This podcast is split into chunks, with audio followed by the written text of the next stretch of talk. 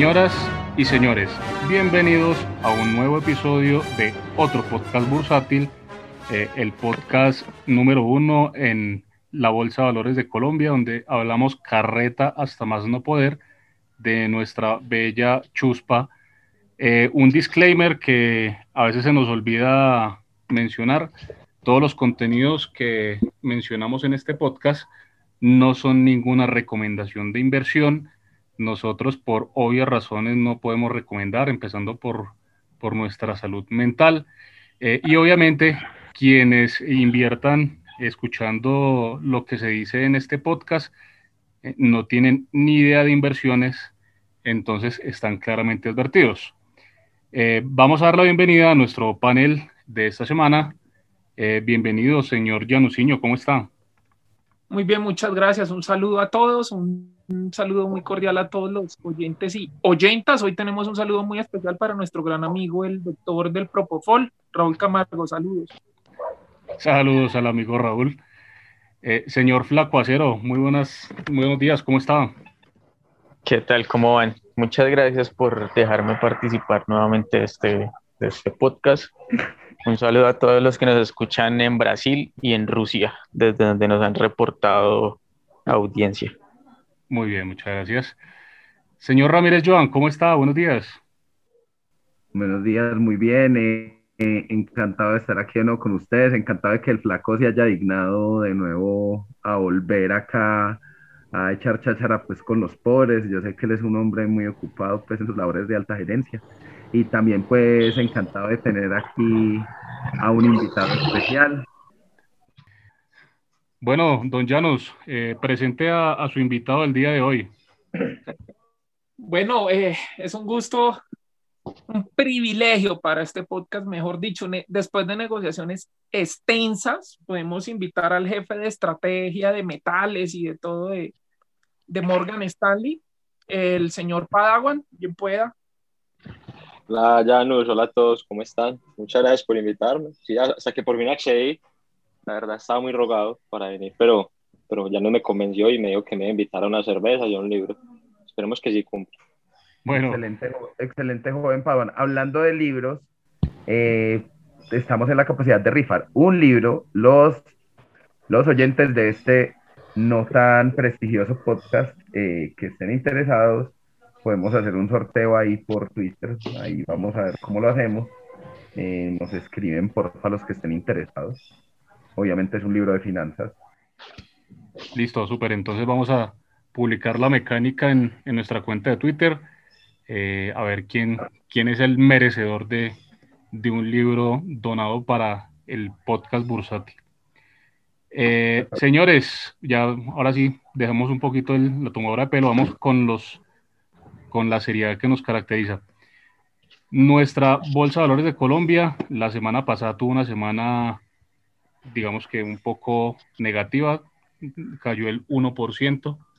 Llevamos tres semanas sin rumbo, entre 1350, 1370 más o menos, 1380. Eh, básicamente estas tres últimas semanas no ha pasado nada. Eh, y básicamente es por eh, la noticia de Ecopetrol e que tienen muy, muy quieto el mercado y digamos que hay aversión también de extranjeros que, que se ven eh, los índices de emergentes subiendo, pero, pero por Latinoamérica como que no, no, no quieren pasar. Y por supuesto por Colombia tampoco. Bueno, señores, nuestros top movers de la semana. Tenemos eh, CLH Cemex con el 3.1% y con concreto con el 2%, las poquitas que subieron, ambas del sector de, cementos. Eh, Cemex con el 3-1 a pesar de la noticia de Maceo. Eh, ¿Vos qué opinas, amigo Joan? Sí, no, a mi Cemex, pues como yo dije, yo, yo la mantuve hasta la OPA. Pues obviamente mirar por el retrovisor es fácil, pues si hubiera sabido que iba a subir hasta este punto, pues no los hubiera soltado.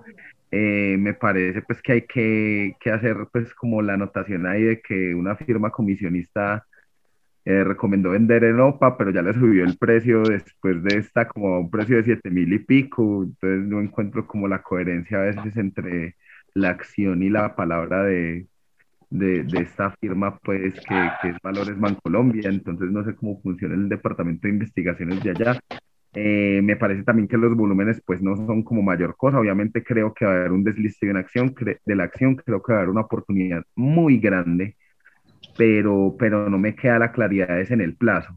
Entonces, pues yo ahí estoy como al margen, ¿cierto? Sin, sin, sin pues claro que me toca aclarar que, que, le veo pues valor a la acción, lo que no le veo es como mucha liquidez tampoco pues a este remanente. Eso es lo que tengo que decir muy bien, don Joan, sí, es extraña esa, esa recomendación, ¿no? que justo un par de días después de que sale la OPA, es una recomendación neutral y le sube el precio objetivo y ahora con lo de pues ahora tiene sobreponderar y, y realmente no, no, se entiende mucho. Eh, sin embargo, la noticia de Maceo no, no causó como mucho impacto, pues un 3% de incremento con un volumen igual muy bajo, no, no se ve como mucho, mucha fuerza. ¿Qué opina el señor invitado Padawan? Sí, pues viendo bien lo que, lo que sucedió con el LH y lo que hicieron pues la, la, comisionista pues, que menciona Joan, se hay un tema y es que muchos no confiaron o no pudieron haber confiado en esa valoración que en un principio hicieron y deberían pues como posicionarse en su hipótesis, independientemente de lo que dijeran las comisionistas. Esto es más una opinión personal, porque precisamente los que tienen esa característica de administrar sus propios recursos generan sus hipótesis sustentadas y argumentadas, independientemente del ruido. Eso sí, sin quitar que Joan tiene toda la razón en que eso sí fue pues un, un bache ahí en haber hecho como ese, esas recomendaciones y a la final se vuelve algo hasta contradictorio. Entonces, es como mi opinión con respecto a lo de SLH. Flaco, ¿vos qué opinas?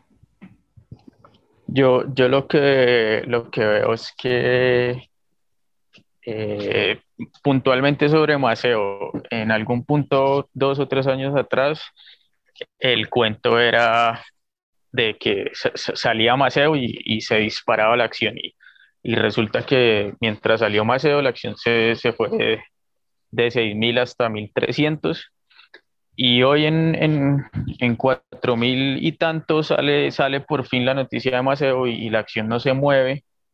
Entonces, todas, todas esas personas que estaban en CLH por Maceo, de, hay que aceptar que, que se, cometió un error. Yo creo que el, el, rollo estuvo más por el, por el lado del ciclo. O sea, aparte de que se vino la pandemia, eh, las cementeras estaban como en, en, en la Parlo y mucha gente se confió fue el valor en libros que era 10 mil, que era 9 mil, que era 8 mil y no, y no, y de pronto no se supo tener en cuenta todo el rollo reputacional y, y de ciclo que había, que había, que había en el medio.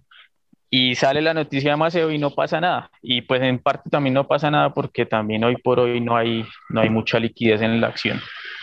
Eh, hoy por hoy Cemex es una empresa que da pérdida también, que fue por una valorización, por un impairment, no sé qué, pero hoy da pérdida. Contablemente es una empresa que da pérdida y contablemente es una empresa que en los últimos cuatro años se le han caído las ventas 25% y se le ha caído el EBITDA 20% y eso también tiene que pesar al momento de hacer una valoración. Esa es mi opinión. Ok, Janus, ¿tenés alguna alguna opinión distinta, diferente? ¿Querés agregar algo? Bueno, a mí me parece que ahí hay que agregar una cosa. Piensa uno, ¿no? Y es que eh, en parte lo que dicen, si se pensaba que con lo de Maceo la acción reaccionaría, también hay que ver que la acción, pues, mayor cosa con lo de Maceo. ¿No será también que en vista de que podría venir un desliste, no le convenga a muchos que la acción se vaya muy alta para no hacer una oferta de desliste muchísimo más arriba y que más bien se mantenga en esa zona cercana a los 5 mil pesos y que no salga más caro adquirir lo que quedó flotante en la bolsa, podría ser una de las opciones. En cuanto al tema de valoración y en cuanto al tema de lo que estábamos hablando y lo que tocaron los otros panelistas, eso sí es como uno tirar un dado porque cualquiera puede poner un precio objetivo basado en lo que quiera y esos son escenarios que pueden materializarse o no. Valor en libros, lo que usted quiera, una empresa puede estar eh, abajo de su valor en libros o con un descuento pero el valor en libros, como hemos visto en una empresa que da pérdidas, como el Blanco, que puede verse en una perspectiva negativa, el valor en libros sirve de adorno porque en la BBC vemos varios ejemplos de empresas que están abajo de valor en libros y siguen cayendo o no, reaccionan a lo que sucede. Entonces, hay muy complicado. Yo pensaría que de pronto sí puede ser también que viene desliste y no conviene que la acción se suba mucho y que no haya mucho ruido y con eso la deslistan pagando, una, pagando un precio un poquito más arriba y ya. Es lo que creería yo. Bueno, muy bien. Eh, creo que ninguno tiene CMX en el portafolio, ¿cierto? Negativo el civil por el, por el lado de Ramírez Joan. Yo tampoco.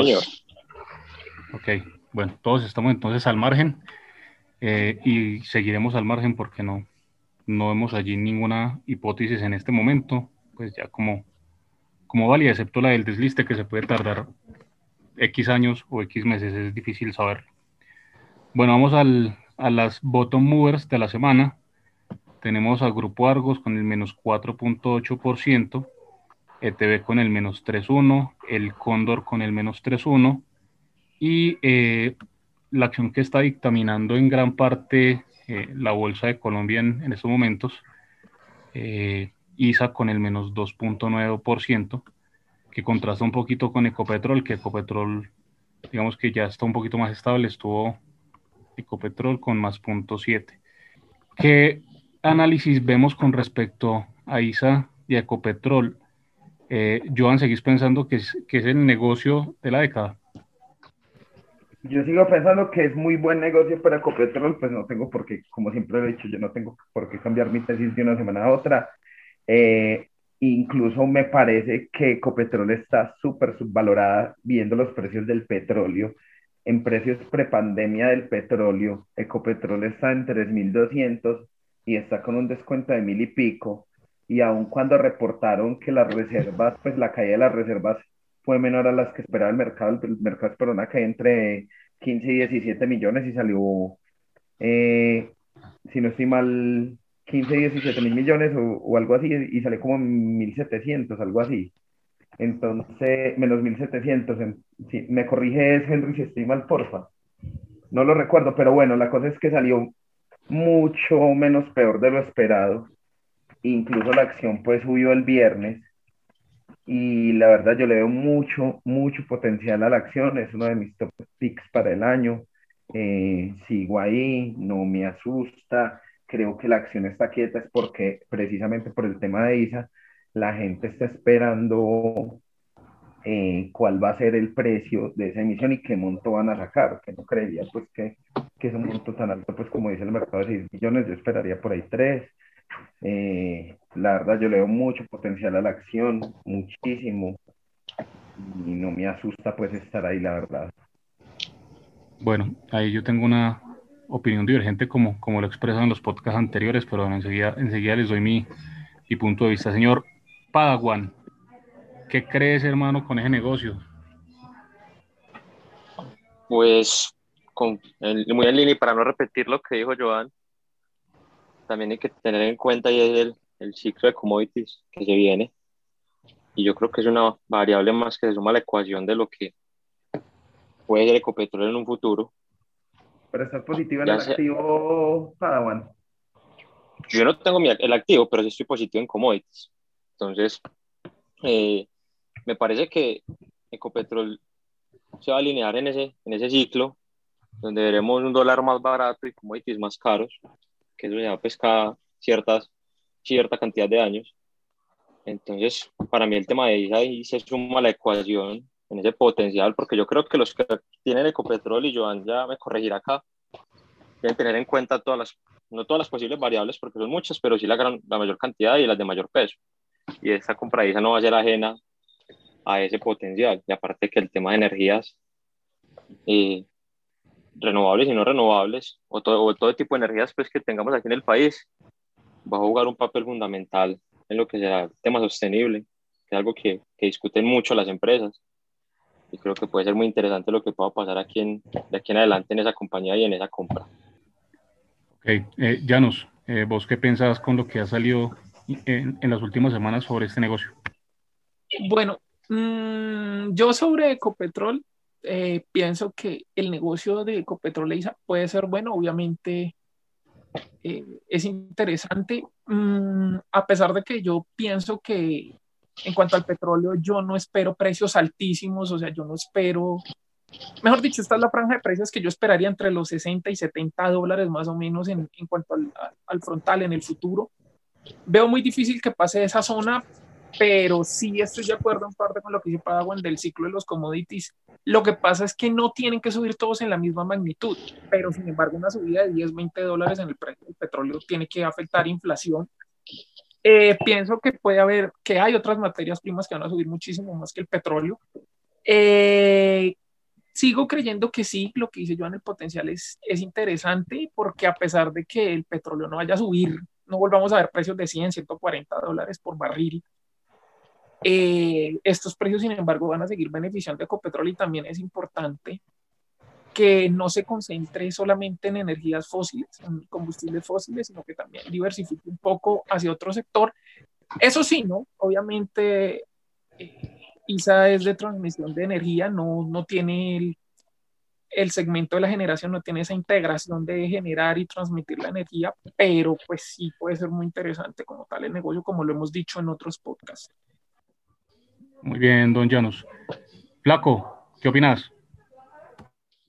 No, yo ya, yo ya lo he dicho, para mí el negocio de ISA no, pues, o sea, para mí no es el negocio de, del siglo ni, ni de la década, porque a mí sí, a mí sí me queda la impresión de que es una, una movida del gobierno para poder, para poder tener efectivo sin, sin, sin, sin, tener que salir con la noticia de vender ISA a un tercero. Ay, no, vendo ISA y, igual sigo siendo dueño de ISA por el otro lado la, la, ventaja para Ecopetrol es que igual está comprando una buena empresa. Sí, sería diferente que, que Ecopetrol se estuviera metiendo a comprar una, una empresa mala o excesivamente cara. Entonces, mmm, a mí no se me hace que sea el negocio de la década, a mí se me hace que Ecopetrol sí puede estar barata por, el, por, el, por los precios del petróleo que, que se tienen hoy y que, y que definitivamente hasta que no se tenga eh, precio de emisión y precio de compra de ISA, yo creo que, que, ahí va a estar como en, como en un vaivén y no, digamos, no, no, no, no la veo subiendo en el corto plazo hasta que no, hasta que no se tengan claros esos precios. Muy bien. Bueno, ahí hay otra cosa que a mí me gusta ahí, y es que, por ejemplo, y qué pena, es, ojo, ahí sale pegar una subida grandísima por la especulación de que venía una, de que podía venir una venta y bueno, todo ese tema yo no sé, por ejemplo, y esa pregunta me gustaría hacerle a los otros panelistas. Yo como accionista de Ecopetrol, digamos, yo tengo acciones de Ecopetrol, un ejemplo, estaría más tranquilo que yo teniendo acciones de ISA, porque es que si miramos la subida de ISA, la llevaron a unos precios que uno dice, venga, ¿qué estamos viendo acá? Porque ISA no está barata, ni siquiera este precio está barata, estaban descontando muchas cosas y estaría más tranquilo como accionista de Ecopetrol si venga esa emisión que como accionista de ISA. Personalmente, yo estaría más tranquilo como accionista de Ecopetrol que como accionista de ISA. No sé qué piensen los demás panelistas y me gustaría como una opinión así porque puede haber gente que tenga acción de las dos o que tenga solamente acción de ISA o solamente de Ecopetrol. ¿Ustedes qué opinan ahí? Yo, yo, vea que, o sea, viéndolo como precio en bolsa y como, y como, digamos, como como trader de, de, retail, uno puede decir que ISA está caro por las valoraciones que, que, maneja la BBC, ¿no? O sea, si uno ve que media BBC está por debajo de valor en libros y, y ISA la pagan a, a 1.8 valor en libros, claramente yo acciones de ISA no compraría esos precios, a pesar de, de, los, de, los, de los resultados y los márgenes que maneja tan buenos. Entonces también hay que ver, pero, pero el lado de Ecopetrol de pronto, si a Ecopetrol como, como empresa, de pronto no le importa tanto comprarla a 1.5 o a 1.8 valor en libros, entonces de pronto para Eco como, como accionista mayoritario puede ser, puede ser un precio razonable para pagar, no sé, estos 23 o 24 mil. Pero como, como trader, sí, sí, no me parece, no me parece un precio como para metérsele a ISA, sobre todo por los precios que se manejan en la BBC, porque para lo que es la BBC, ISA está carísimo. Sí, yo estoy de acuerdo allí. Eh, digamos que el, el, precio de ISA particularmente no es un precio costoso. Yo creo que ISA está barata versus otras empresas en el mundo que se dedican también a la transmisión de energía y a la infraestructura. Pero comparado con, con, la BBC, con la BBC está cara, porque es que lo que decíamos, la, la gran mayoría, casi la mitad de las empresas están por debajo de valor en libros, entonces desde un punto de vista fundamental no tendría mucho sentido. Yo lo que creo es que eh, ese negocio de Ecopetrol comprando ISA no es tan estratégico para Ecopetrol porque Ecopetrol estaba haciendo una tarea muy importante en, en cambio de, en la renovación de, de sus eh, de generación de energía, ya, ya está invertida en, en, granjas solares, es decir, ya le está apostando al cambio hacia, hacia energías renovables eh, y la transmisión y sobre todo el negocio de infraestructura que tiene ISA, pues digamos que no, no, no, tiene como mucho sentido con lo, que, con lo que está haciendo Ecopetrol o con el futuro que puede tener Ecopetrol. Eh, además que va a crear una mega empresa pues de, de energía teniendo generación y, y transmisión que, que, se me hace muy pues como muy riesgosa. Eh, sin embargo... Ojo que hay, hay, hay, algo importante, que, que pena yo lo interrumpo un segundito. Hay algo importante y es que eh, hoy por hoy infraestructura ya pesa alrededor del 10% de, de ISA. Entonces, cuando dicen es que es el negocio de la década, del siglo, y es que Ecopetrol está pensando en meterse en infraestructura, porque el peso en infraestructura sobre ISA es, ya es importante. Sí, incluso yo creo que era alrededor del 15% más o menos. Es decir, está en ese orden, entre el 10 y el 15% debe estar el, el porcentaje de infraestructura en, en ISA. Entonces, probablemente lo que tenga que hacer Ecopetrol es sacar esos, esos negocios en los que estaba ISA que no tienen que ver con transmisión. Y bueno, ahí digamos que le veo algunos peros a Ecopetrol. Para ISA, pues habrá que ver cómo, cómo termina el gobierno corporativo, porque ISA es una empresota, ISA tiene una junta directiva pues, y, y un equipo directivo que venía haciendo las cosas muy bien. Vamos a ver qué pasa con, con, con esa junta directiva y con ese equipo directivo si le permiten pues crecer en la manera en que venían creciendo o qué influencia va a tener Ecopetrol en, en las decisiones que, que, tenga ahora ISA.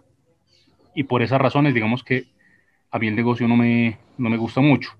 Sin embargo, eh, y, yo lo he aclarado en los podcasts, yo, yo tengo Ecopetrol en mi portafolio y lo tengo más es por, por la, la, el desfase que tiene versus la valoración que ha tenido el Brent, que yo, yo estoy en este punto, sí estoy de acuerdo con Johan, eh, con Johan perdón, y es que eh, con un Brent en los niveles en los que está ahorita llegando a los 63, 65 dólares, pues el precio de Ecopetrol debería estar muchísimo más alto. La noticia, eh, la, la, especulación y, y, digamos que la expectativa que tiene el mercado por, por conocer cuál va a ser ese precio de emisión, y si finalmente pues va, va a sacar esa emisión por todo el 8.5% por el que tiene derecho eh, el gobierno, eh, digamos que es lo que tiene frenada la acción y lo va a tener frenada un tiempo más. Pero Ecopetrol en estos precios está, está muy barato versus, versus el Brent. Independientemente de eso, yo sí creo que el negocio como tal lo está haciendo es el gobierno, o sea, está obteniendo recursos, dicen que más o menos cercanos a los 14, 15 billones de pesos, y no va a perder control de ninguna de las dos empresas. Es un, es un negociazo para el gobierno porque obtiene los recursos, un, un nivel de recursos muy importante eh, y no pierde control ni pierde gran participación pues en, en Ecopetrol tampoco porque estaría solamente siguiendo un, un 8.5%. No sé qué opinas, Paguan, eh, sobre la pregunta. Que me recuerda mucho, precisamente, ahí va, ahí va pues como hacer la, la, el apunte a lo que, a lo que dice con respecto al gobierno, que lo leí no voy a mencionar la persona, pero lo leí en Twitter ya hace un tiempo y es que básicamente eh, el gobierno colombiano se pasó la plata de un bolsillo a otro, por decirlo de alguna forma. Una jugada muy estratégica en ese sentido.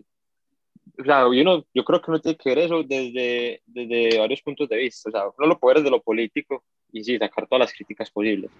Vámonos al punto de vista empresarial y, y que, es como que el que más nos puede importar a nosotros como, como inversionistas. Y es, eh, es eso que implicará para Ecopetrol, lo que les mencionaba. Y, y eso que, qué efectos tendrá en todo el portafolio de Ecopetrol, todo el portafolio de ISA, qué sinergias va a haber entre esas dos, entre esas dos empresas, ¿cierto? Porque es que hay que tener presentes que esas dos empresas vienen con sus, con sus formas de hacer las cosas, ya yendo más al detalle. Eh, Ecopetrol tiene una forma de, hacer negocios, ISA viene con una forma de hacer negocios, que una quiera la otra, puede que no le quite eh, la forma de hacer las cosas a ISA, pero aún así Ecopetrol querrá tener cierto control, porque al final van a ser los dueños si se, si se materializa eso, pues. Entonces yo pienso que todos esos factores determinarán el éxito al cabo de, unos años cuando esto se materialice y empecemos a ver cómo funciona el negocio de ellos. Eh, y ya para concluir que sí o sí considero que eso puede ser algo positivo a nivel empresarial para ellos, para Ecopetrol. Bueno, muy bien. Joan, ¿querés eh, agregar algo, Ollanos? Sí, yo, yo también estoy de acuerdo, me falta decir que también estoy de acuerdo con el flaco en que eso es un negocio de yo con yo, pues obviamente el gobierno quiere sacar cada pues para ellos, lo que no quiere decir que es malo para, para Ecopetrol, me parece que sí es positivo para Ecopetrol, en eso yo sé que tenemos divergencias y que Ecopetrol va a ganar más, la, más pues como va a tener como un plus adicional, una nueva línea de negocios que si no es generación sino transmisión, pues la tiene, la va a tener y eso le va a ayudar mucho eh, también, pues por otro lado, y también me parece que el precio del commodity está por las nubes para, para el precio del activo, entonces hay una divergencia importante, ya como para concluir ahí ese tema. Listo, señores. Bueno. Quisiera eh, añadir una cosa yo y es el hecho de que lo dije creo que en el podcast anterior, y qué pena la interrupción, y es, ¿no piensan ustedes que también aprovechando las tasas de interés que hay hoy día afuera y que incluso acá también, ¿no será que de pronto nos pueden salir con la sorpresa de que gran parte de esa adquisición o gran parte de eso se va a financiar emitiendo deuda, aprovechando las tasas tan bajitas que hay hoy día, donde incluso los inversionistas están dispuestos a pagar tasas negativas, o sea, invertir perdiendo dinero ¿no será que de pronto aprovechando esa, ese clima que hay actual en cuanto a tasas, no será que gran parte de, ese, de esa operación la financian con deuda y no con una emisión de acciones? Personalmente, yo como directivo de Ecopetrol, preferiría hacer eso que emitir acciones. Que hacer una emisión de acciones sea como sea, yo prefiero la deuda y que la operatividad como tal de la empresa y de la adquisición que yo hice, porque es que ISA genera utilidad, que parte de esa utilidad pague lo, pague parte de esa deuda, los cupones o que me permita financiar gran parte de la, de la deuda la misma empresa con su operatividad y su rentabilidad. Es lo que personalmente haría yo. Yo creo que... Yo, no... Yo no... un segundo, yo no había hablado de ese tema, dice para no extenderme más, pero ya que ya nos lo pone en la mesa, yo sí había leído ya de esa posibilidad de no emitir acciones sino deuda, pero entonces yo sí le veo un pero grande a eso, que es que el nivel de deuda de Ecopetrol ya está en más o menos como en uno con respecto al patrimonio. Entonces ya sería quedarse con una empresa con más deuda que patrimonio. Entonces también yo creo que hay que no solo pensar en que las tasas están bajas, sino también pensar en el nivel de deuda con el que quedaría la empresa. No, de acuerdo. Y lo otro es que probablemente con, el, con emisión de acciones, no sé si alcancen a recoger todo lo que, lo que puede valer ISA. Yo creo que es una operación mixta. Y, y digamos que lo fácil para Ecopetrol es que ya tiene aprobado bajarse en participación al 80%. Es un tema que, que no requiere discusión. Es decir, eso está listo. Entonces, la vía rápida, sin lugar a dudas, va a ser hacer la, la emisión de acciones. No tienen que hacer mayor trámite para, para poder arrancar con, con ese proceso. Bueno, señores, las próximas semanas esperaremos más noticias a ver qué pasa, cómo va avanzando, si, si ya hay algún, algún posible precio de emisión, cuándo podría ser esa emisión, a ver si, si eh, las noticias le van dando más dinamismo a nuestra bolsa. Y hablando de eso, ¿qué esperamos para la próxima semana? Estamos en el nivel de 1350, el Colcap. ¿Lo rompe? ¿Creen ustedes la próxima semana? ¿Lo rompe vuelve a rebotar como hizo hace tres semanas. ¿Qué opina Janus? Bueno, yo pienso que mm, podría ser un movimiento un poco, de pronto bajar un poco más a esa zona de 1340, 1330 y alticos. Porque yo estoy viendo, por ejemplo, que el viernes en las acciones brasileras. Acá en Sudamérica lo que manda, por donde se empieza a ver todo es desde Brasil, aunque el de los mercados emergentes, el, el ETF, el EEM no bajó tanto, el de Brasil sí, bajó duro y las principales acciones bajaron, incluso por el tema de un nombramiento en Petrobras y bueno, se llevó gran parte de los nombres más conocidos de Brasil. De pronto eso pueda generar algo de efecto, pero yo pienso que acá no vamos a caer tanto y que hay múltiplos que sin embargo siguen apoyando que, que hay oportunidades acá y que hemos visto un poquito como de, de fortaleza respecto al, al, extranjero, ¿no? Pero pues vamos a ver qué pasa, yo creería que no tanto. Vale, Padawan. De acuerdo, pues eh, con respecto al Colcap, sí, efectivamente, creo que puede seguir cayendo un poco más, estoy de acuerdo con Janus. Aún así, al cabo de años, sí, siempre he tenido la hipótesis de que aquí en Colombia es, es largo, eh, pero eso es cuestión de años, pues. Eh, hay otro, otro driver ahí que faltaría por mencionar y es lo que se llega desenvolviendo en Estados Unidos y los coletazos que se puedan dar, ¿cierto? Porque, pues es claro que eventualmente tiene que haber un, una corrección importante y eso hay que ver cómo le pega a Colombia, pero aún así pienso que más abajo todos los niveles pueden ser puntos de compra. Ok, Flaco, ¿qué pensás? Me, me voy a saltar el, el, el, mini pronóstico para la próxima semana, yo que soy bien rebelde. Más bien les, les quería contar así rapidito, por ahí ENCA ya publicó la citación a asamblea, 15 mil millones de utilidad en el año, mejor que en el año 2019 y ponen el 90% de las utilidades a decisión de los accionistas. Yo no sé si, si de pronto es que ya vayan a salir de, de la ley 550 de quiebras, que pueda pasar por ahí. Y la BBC... Ya está dando China Enca. No, no, no, no, no, no. Sí, le voy a dar China Enca. No, Enca y la, y la, la Enca Stonk. Y también la BBC reportó resultados a corte de diciembre que si bien la utilidad neta crece 150% con respecto al año pasado, es por la venta de Sofos, el valor patrimonial también crece alrededor del 20%, es la plata de Sofos. Después de que den un dividendo grande, que es lo que espera el mercado, va a quedar la misma empresa que había antes, con unos márgenes operacionales inferiores a los que tuvo en el 2019.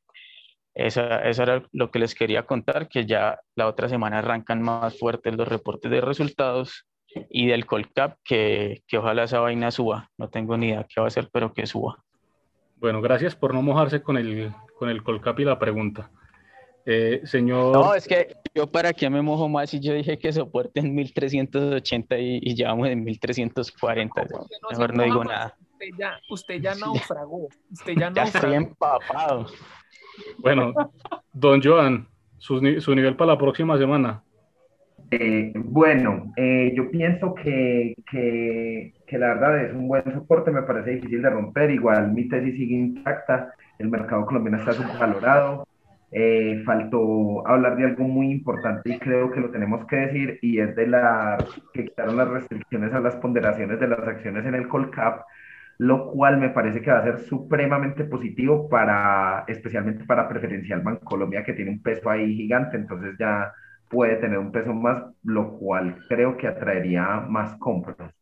Y también me parece que, que es un título que tiene, que tiene valor, pues, por lo que ha pasado últimamente, pues, de, me parece que los resultados no vinieron tan mal como se esperaban. Eh, sobre todo en esta época de pandemia, me parece que es un título que tiene valor.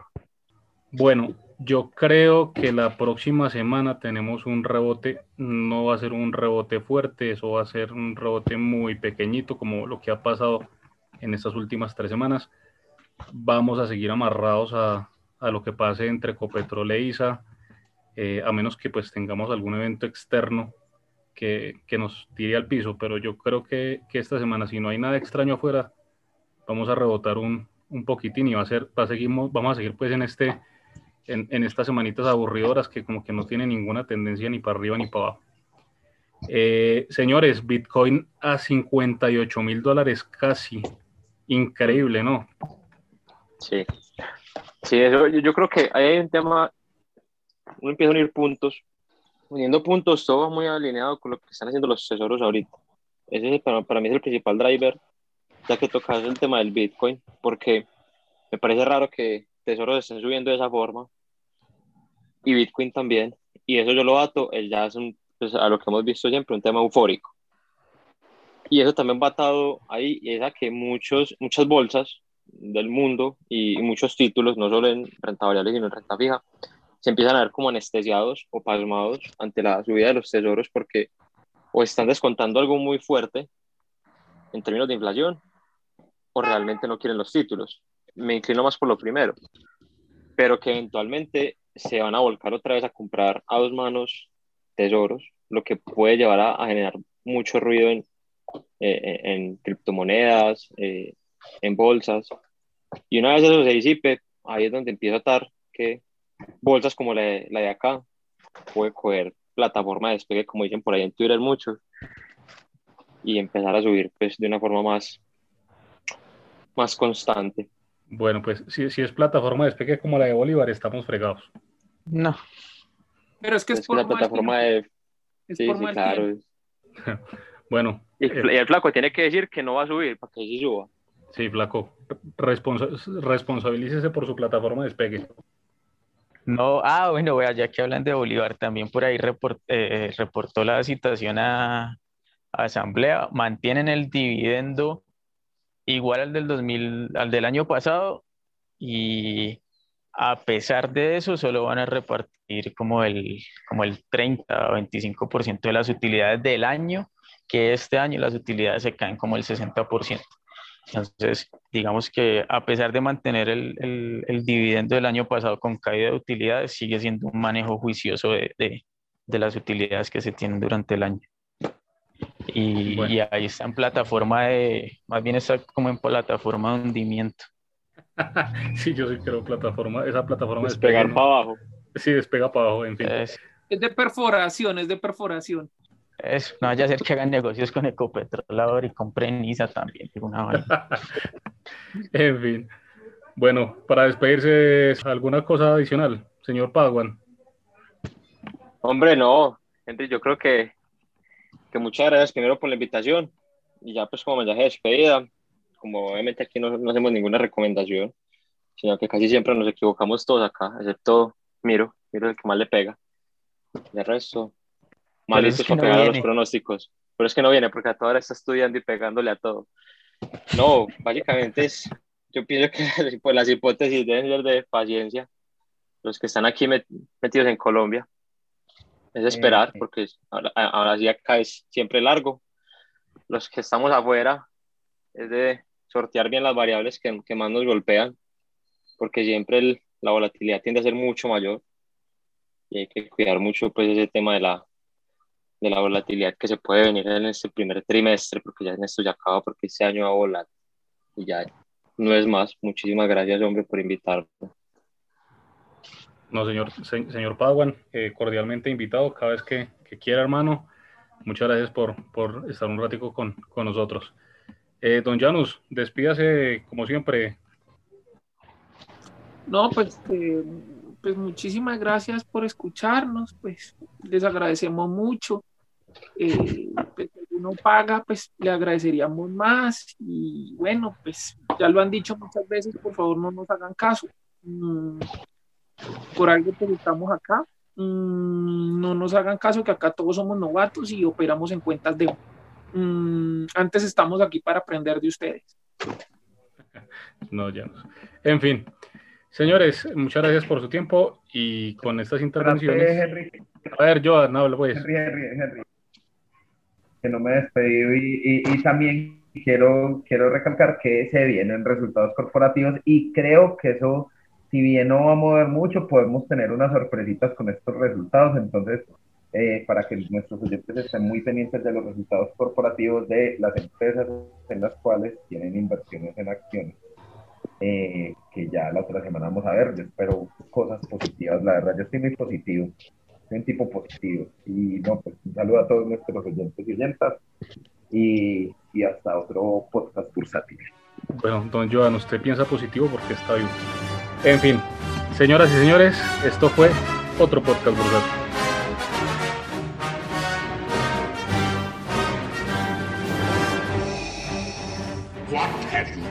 With those plans?